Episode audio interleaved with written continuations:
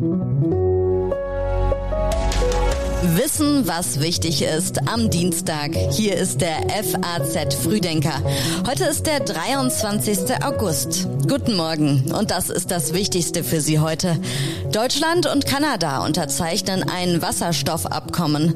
Der Bauernverband informiert über das Erntejahr 2022 und die Ukraine hält einen Gipfel zur Zukunft der Krim ab. Jetzt schauen wir erst noch ganz kurz auf die Meldungen aus der Nacht, die gerade eben noch durch den FAZ-Ticker gelaufen sind. Pendler haben im vergangenen Jahr auf dem Weg zur Arbeit durchschnittlich fast 17 Kilometer zurückgelegt.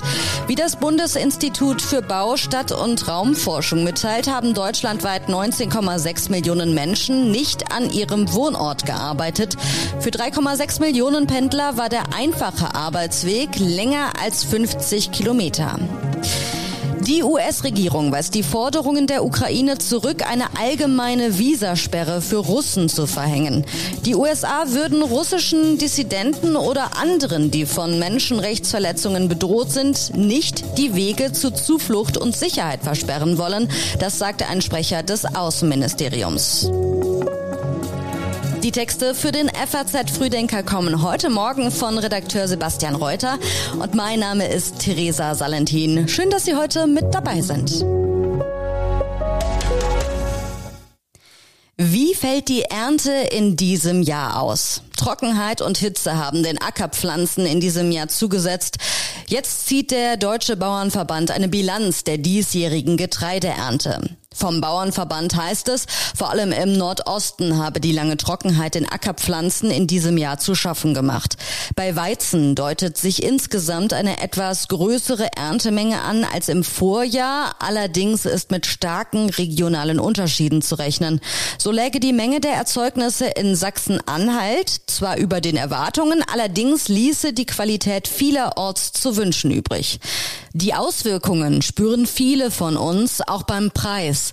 Frank Waskow von der Verbraucherzentrale NRW sagte im Interview mit der deutschen Presseagentur, wenn man zum Beispiel in den Bereich der Getreideerzeugnisse schaut, Weizenmehl, Grieß- oder Roggenmehl kaufen will, dann bewegt man sich zum Beispiel schon bei Preissteigerungen, die um die 50 Prozent bei Weizenmehl liegen. Also das sind schon sehr erhebliche Zuschläge. Und das setzt sich dann auch natürlich fort bei Produkten, die aus Mehlen hergestellt werden. Also das klassische Toastbrot zum Beispiel ist im Jahresvergleich um 18 Prozent teurer geworden oder Nudeln als ein anderes Produkt um 36 Prozent. Sorgen bereitet Tierhaltern in trockenen Regionen der fehlende Futternachschub. Weil Weiden vertrocknet sind, müssen Kühe und Rinder vielerorts zurück in den Stall und fressen dort Heu. Dieses Jahr ist es so dramatisch, dass wir 60 bis 80 Tage vor der Winterfütterung umschalten müssen. Das sagte Landwirt Martin von Mackensen im Gespräch mit der FAZ. Mit etwas Glück würden die Vorräte bis zum Frühjahr reichen. Deutschland und Kanada wollen heute ein Abkommen über die Lieferung von Wasserstoff unterzeichnen. Schauen wir kurz darauf, wie Kanada Deutschland und Europa helfen will. In drei Jahren könnte Wasserstoff aus der Provinz Neufundland geliefert werden. In Kanada haben Ministerpräsident Justin Trudeau und Bundeskanzler Olaf Scholz hervorgehoben, Kanada werde für die Entwicklung des grünen Wasserstoffs eine ganz, ganz zentrale Rolle spielen. Deshalb sind wir sehr froh, dass wir auch bei dieser Gelegenheit unsere Kooperation in diesem Feld ausbauen können. Denn wenn die erneuerbaren Energien eine große Rolle spielen, wenn Wasserstoff für die Zukunft eine große Rolle spielt, dann wird Kanada dabei von ganz großer Bedeutung weit über das eigene Land hinaus sein. Es kann eines der ganz wichtigen Länder für die Lieferung von grünem Wasserstoff an viele Industrienationen sein. Das sagte Bundeskanzler Olaf Scholz bei seiner Reise in Montreal. Trudeau kündigte außerdem an, den Export von Flüssiggas nach Europa zu prüfen. Eine der Herausforderungen sei jedoch die Höhe der Investitionen in Infrastrukturen. Für den Transport über den Atlantik fehlen Pipelines und Terminals. Trudeau sagte, Zitat, wir prüfen jedoch alle anderen Möglichkeiten, um den Deutschen und Europäern kurzfristig zu helfen, da sie im kommenden Winter vor einer echten Herausforderung stehen. In diesen Tagen ist Russlands Angriff auf die Ukraine ein halbes Jahr her. Eine internationale Konferenz debattiert heute die Zugehörigkeit der Krim zur Ukraine. Erwartet wird neben Scholz unter anderem auch NATO-Generalsekretär Jens Stoltenberg. Der ukrainische Präsident Zelensky sagte im Vorfeld, es liege das Gefühl in der Luft, dass die Besetzung der Krim vorübergehend ist und sie in die Ukraine zurückkehrt. Zuletzt hatte es Explosionen in Militäreinrichtungen auf der Krim und Berichte über Drohnenangriffe unter anderem auf das Hauptquartier der russischen Schwarzmeerflotte gegeben. In den kommenden Tagen rechnet die Ukraine wieder mit vermehrt Raketenbeschuss auf die Hauptstadt Kiew. Am Mittwoch feiert das Land die Unabhängigkeit von der Sowjetunion. Die Kiewer Stadtverwaltung hat deswegen alle Massenveranstaltungen bis Donnerstag untersagt. Im Schatten des Krieges in der Ukraine haben sich andere Konflikte auf der Welt weiter verschärft. Besonders in Asien und in Afrika nimmt die Gewalt oftmals wieder zu.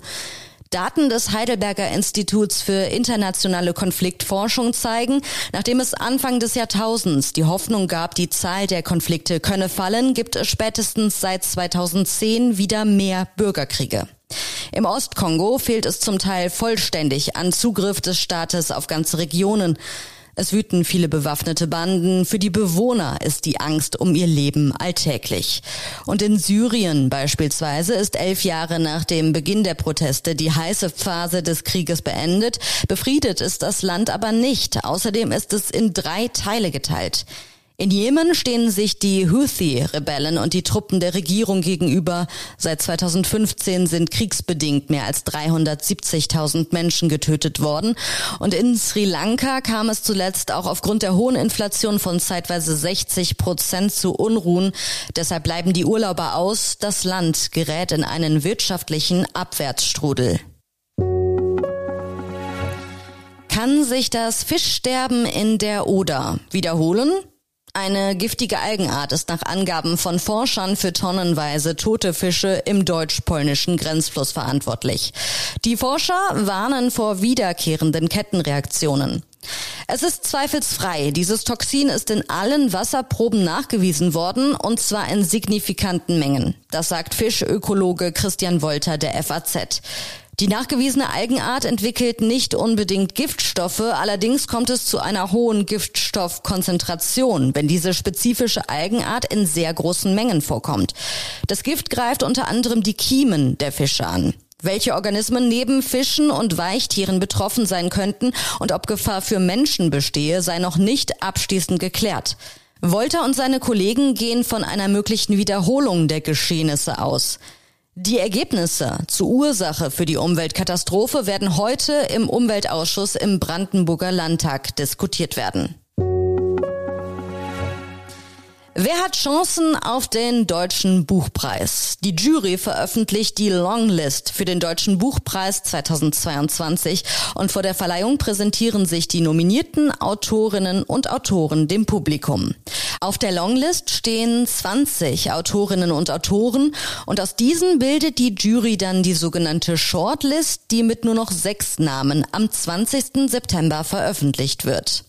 Verliehen wird der Deutsche Buchpreis dann am 17. Oktober kurz vor dem Start der Frankfurter Buchmesse. Der Preis ist mit 25.000 Euro dotiert und die weiteren fünf Finalisten erhalten jeweils 2.500 Euro.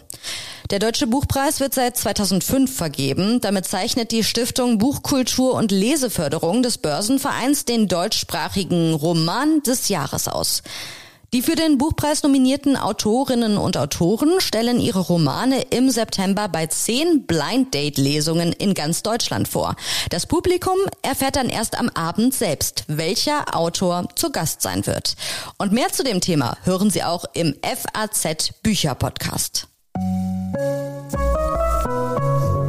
Und zum Schluss gibt es wie immer einige Online-Empfehlungen aus unserer Redaktion für Sie, alle zu finden auf faz.net. In Wirtschaft geht es um die Wirkungen der Sanktionen, Russlands langer Abstieg. In Sport heißt es, wir wollen Olympia. Der weite Weg zur deutschen Bewerbung. Und bei den Kollegen im FAZ-Podcast für Deutschland gibt es eine neue Folge zum Thema Machtprobe. Dieses Mal geht es um Chinas Anspruch. Eine neue Folge von uns gibt es dann morgen früh wieder. Der FAZ Frühdenker ist ab 6 Uhr online und ich wünsche Ihnen jetzt noch einen schönen Start in den Tag.